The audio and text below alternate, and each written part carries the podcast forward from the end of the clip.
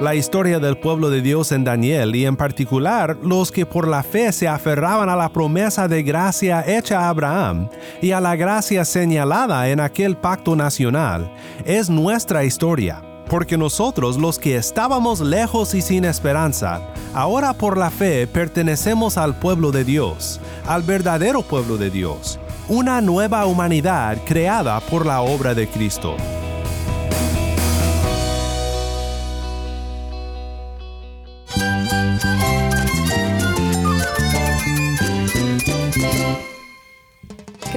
Cristo es mi todo. Cristo es el Rey del universo, es quien guía nuestras vidas. Él es grande y amoroso. Él es real. Solamente Jesucristo es nuestro Señor y Salvador. Es mía quien me fortalece. En Cristo Jesús hay esperanza, hay paz. Y nuestro Dios es un Dios de rescate. Estás escuchando el faro de redención. Cristo desde toda la Biblia, para toda Cuba y para todo el mundo.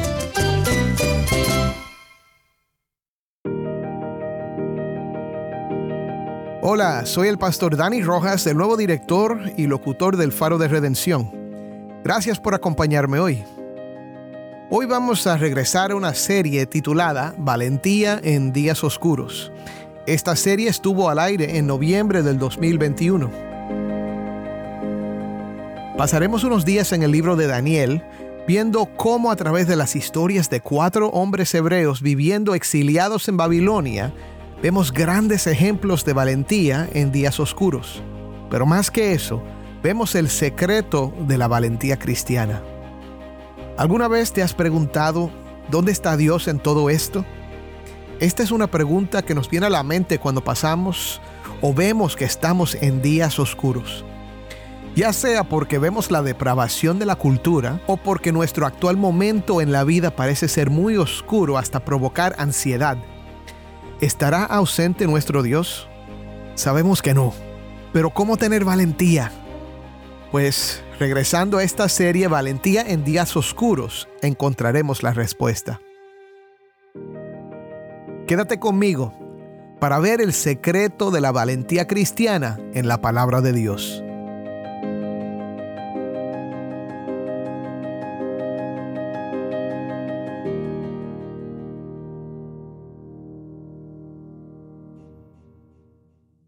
Regresamos ahora con el pastor Dan Warren para el primer mensaje de esta serie.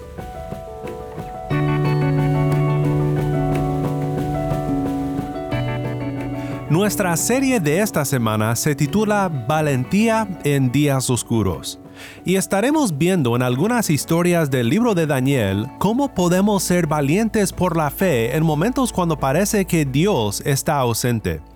Hoy quiero darte un poco de contexto para que luego, durante el resto de la semana, consideremos juntos algunas historias de las cuales aprendemos mucho sobre la valentía que debemos demostrar en medio de días oscuros.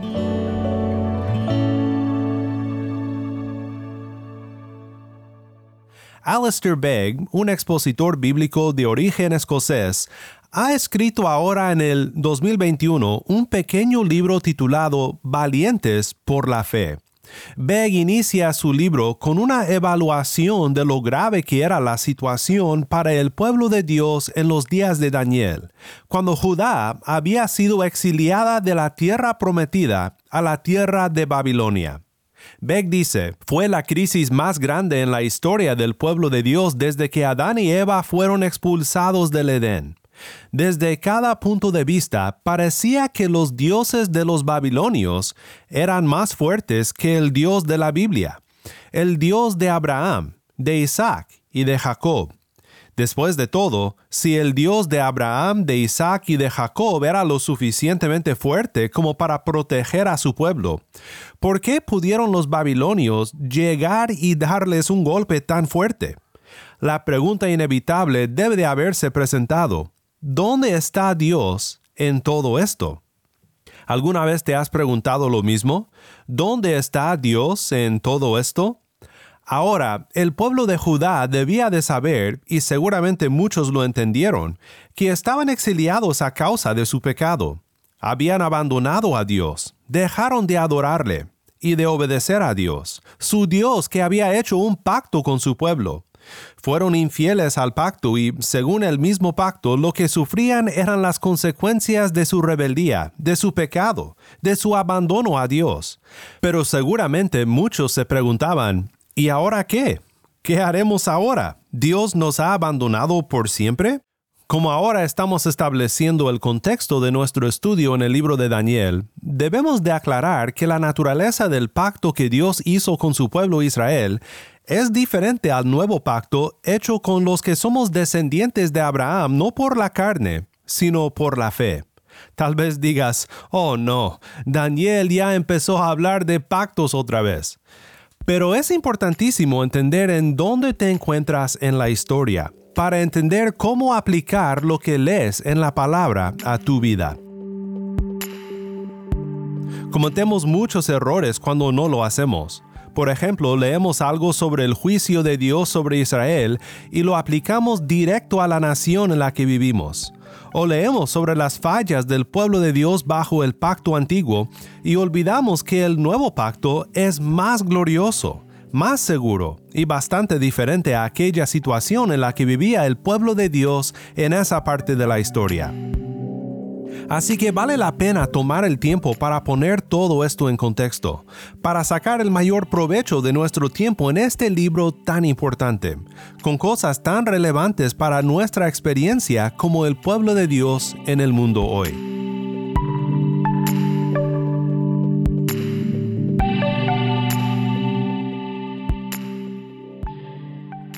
El pacto antiguo fue un pacto nacional que estableció a Israel como una nación santa y apartada para Dios, para su gloria, bajo su cuidado.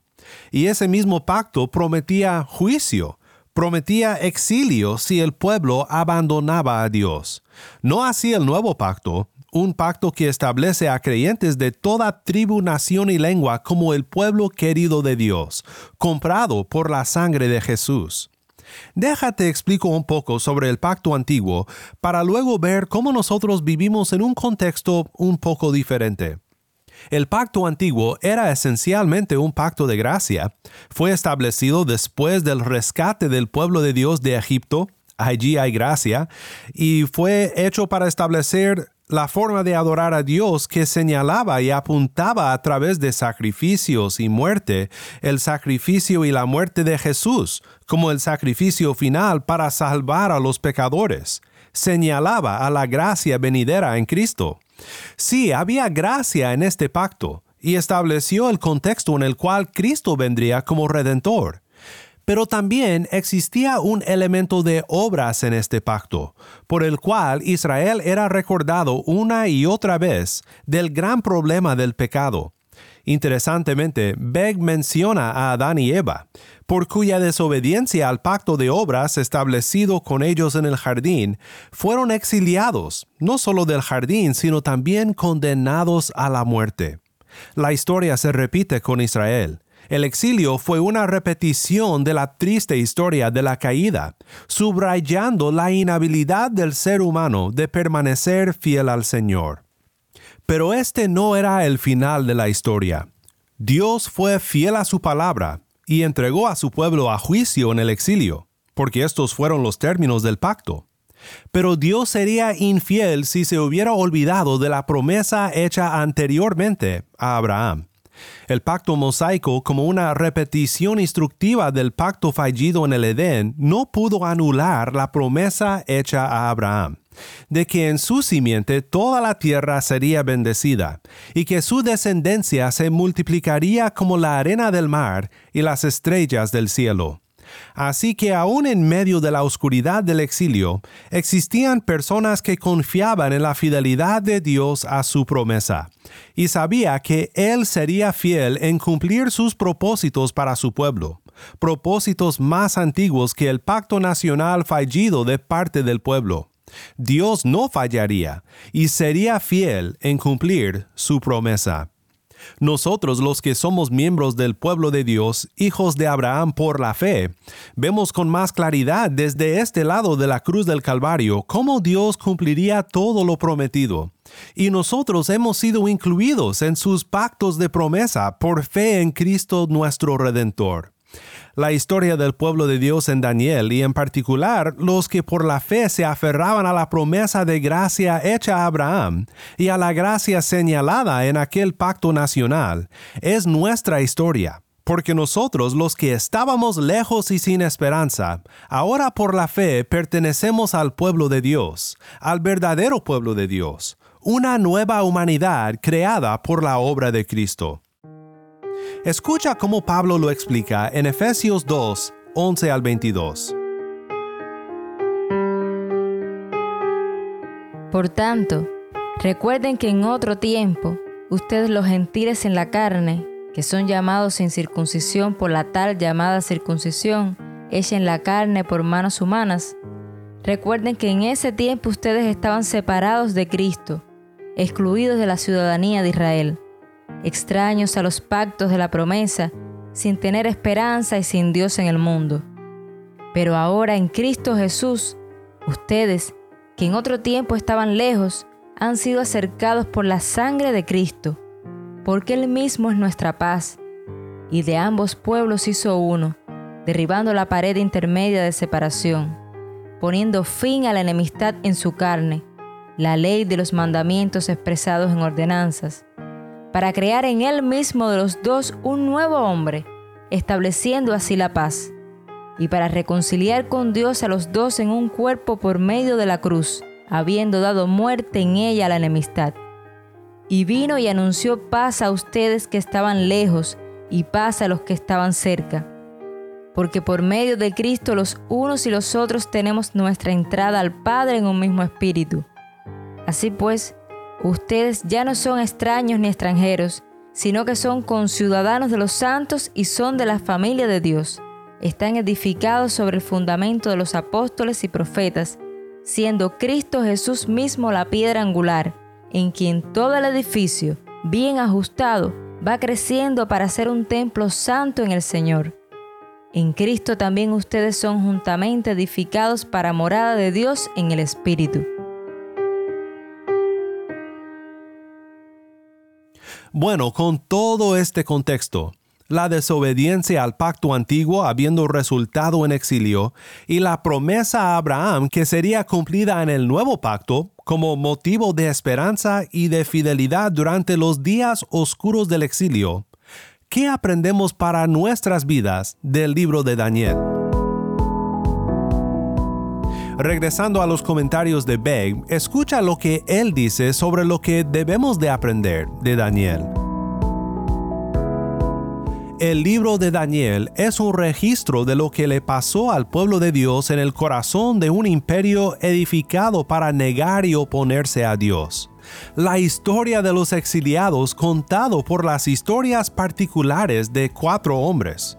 En caso de que sintamos que nuestra sociedad se mueve en una dirección similar, que se parezca cada vez más a Babilonia que a Jerusalén, esta es también una historia que nos muestra cómo podemos vivir con confianza y valentía en un mundo como este. Así que durante esta semana quiero que veamos en este libro cómo nosotros también, viviendo en días oscuros en los que a veces parece que el Redentor que nos prometió que volviera por nosotros nunca aparecerá, cuando parece que quizás nos ha olvidado aquí en este mundo, en días como estos podemos y debemos de vivir con una valentía que solo puede producir la fe. La importancia de la fe para tener valentía en días oscuros no debe ser menospreciada. Solo cuando vivimos por fe podemos ver más allá de las circunstancias que nos rodean a Dios, a su fidelidad y a sus promesas de que vendrán días mejores. Para terminar este episodio, poniendo la mesa por el rico banquete de ánimo que recibiremos al meditar en el libro de Daniel, quiero que escuches aquel hermoso pasaje que describe la fe de nuestros padres, aquellos que por la fe se aferraron a la promesa de Jesús.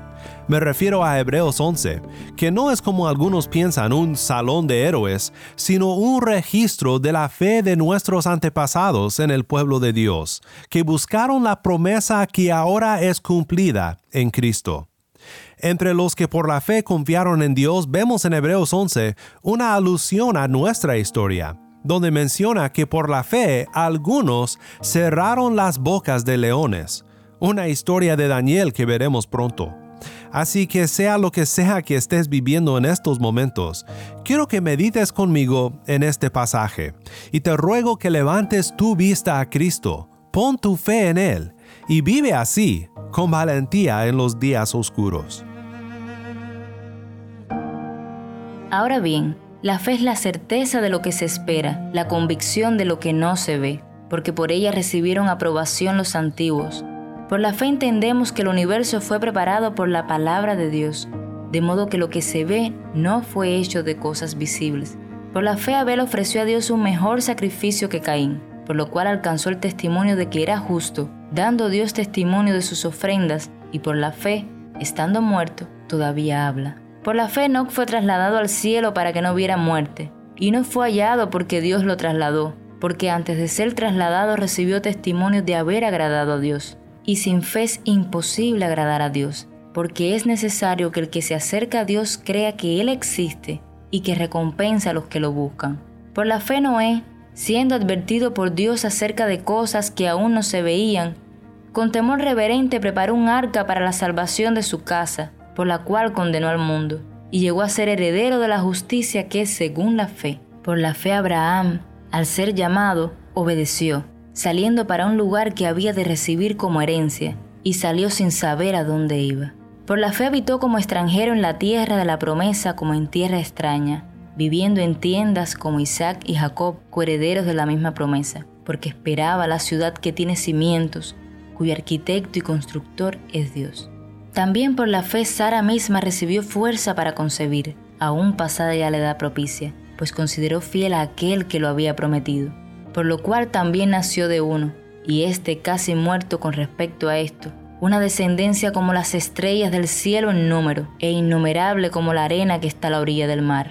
Todos estos murieron en fe, sin haber recibido las promesas, pero habiéndolas visto desde lejos y aceptado con gusto, confesando que eran extranjeros y peregrinos sobre la tierra.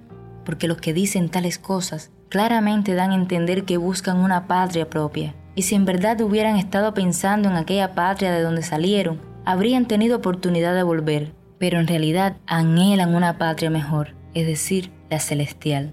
Por lo cual, Dios no se avergüenza de ser llamado Dios de ellos, pues les ha preparado una ciudad. Por la fe Abraham, cuando fue probado, ofreció a Isaac, y el que había recibido las promesas ofrecía su único hijo. Fue a él a quien se le dijo, en Isaac te será llamada descendencia. Él consideró que Dios era poderoso para levantar aún de entre los muertos, de donde también, en sentido figurado, lo volvió a recibir. Por la fe Isaac bendijo a Jacob y a Esaú, aún respecto a cosas futuras. Por la fe Jacob, al morir, bendijo a cada uno de los hijos de José y adoró, apoyándose sobre el extremo de su bastón. Por la fe José, al morir, mencionó el éxodo de los israelitas y dio instrucciones acerca de sus huesos.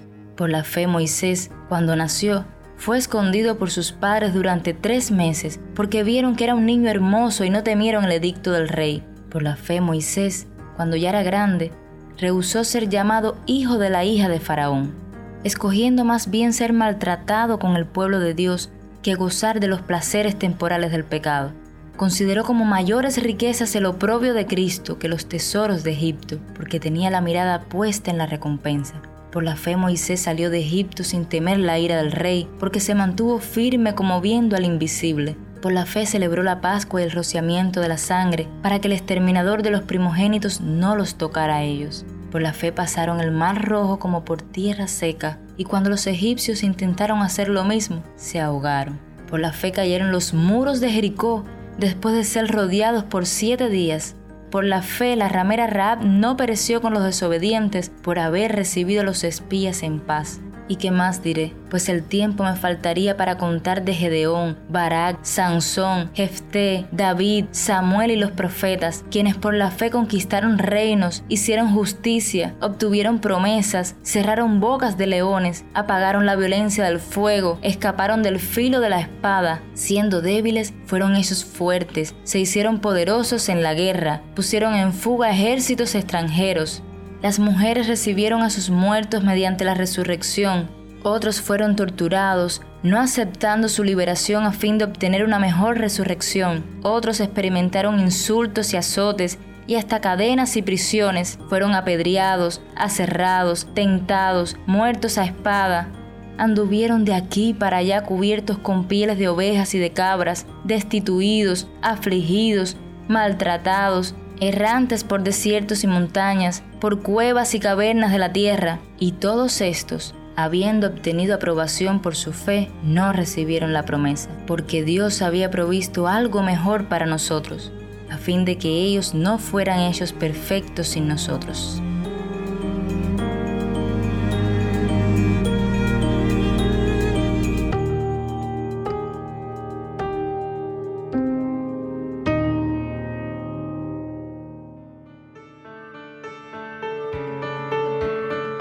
Soy el pastor Dani Rojas y esto es el faro de redención. Oremos juntos para terminar. Señor, hoy te damos gracias porque sabemos que tú estás en control de todo. Te damos gracias porque en los días oscuros tú estás presente con nosotros para darnos valentía, para fortalecernos y darnos también tu paz en medio de los momentos difíciles.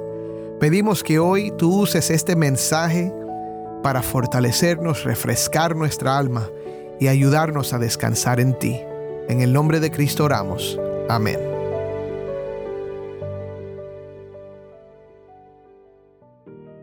El Faro de Redención como programa radial fue ideado para Cuba pero ha crecido a un nivel global y si estás en sintonía fuera de Cuba, te agradezco por pasar estos tiempos con nosotros estudiando temas que nos fortalecen en nuestro caminar cristiano. ¿Tienes una historia que contarnos sobre cómo el faro de redención está impactando tu vida? Mándanos un correo electrónico a ministerio arroba elfaroderedención.org. De nuevo, ministerio arroba elfaroderedención.org o si te es más fácil, puedes enviarnos un mensaje en WhatsApp. Nuestro número es 1-786-373-4880. 1-786-373-4880.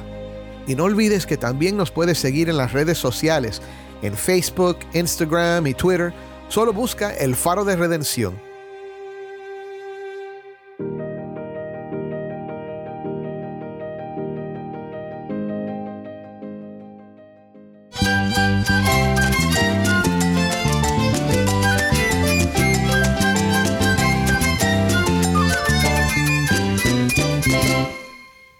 Pastor Dani Rojas y te invito a que me acompañes mañana en esta serie Valentía en Días Oscuros.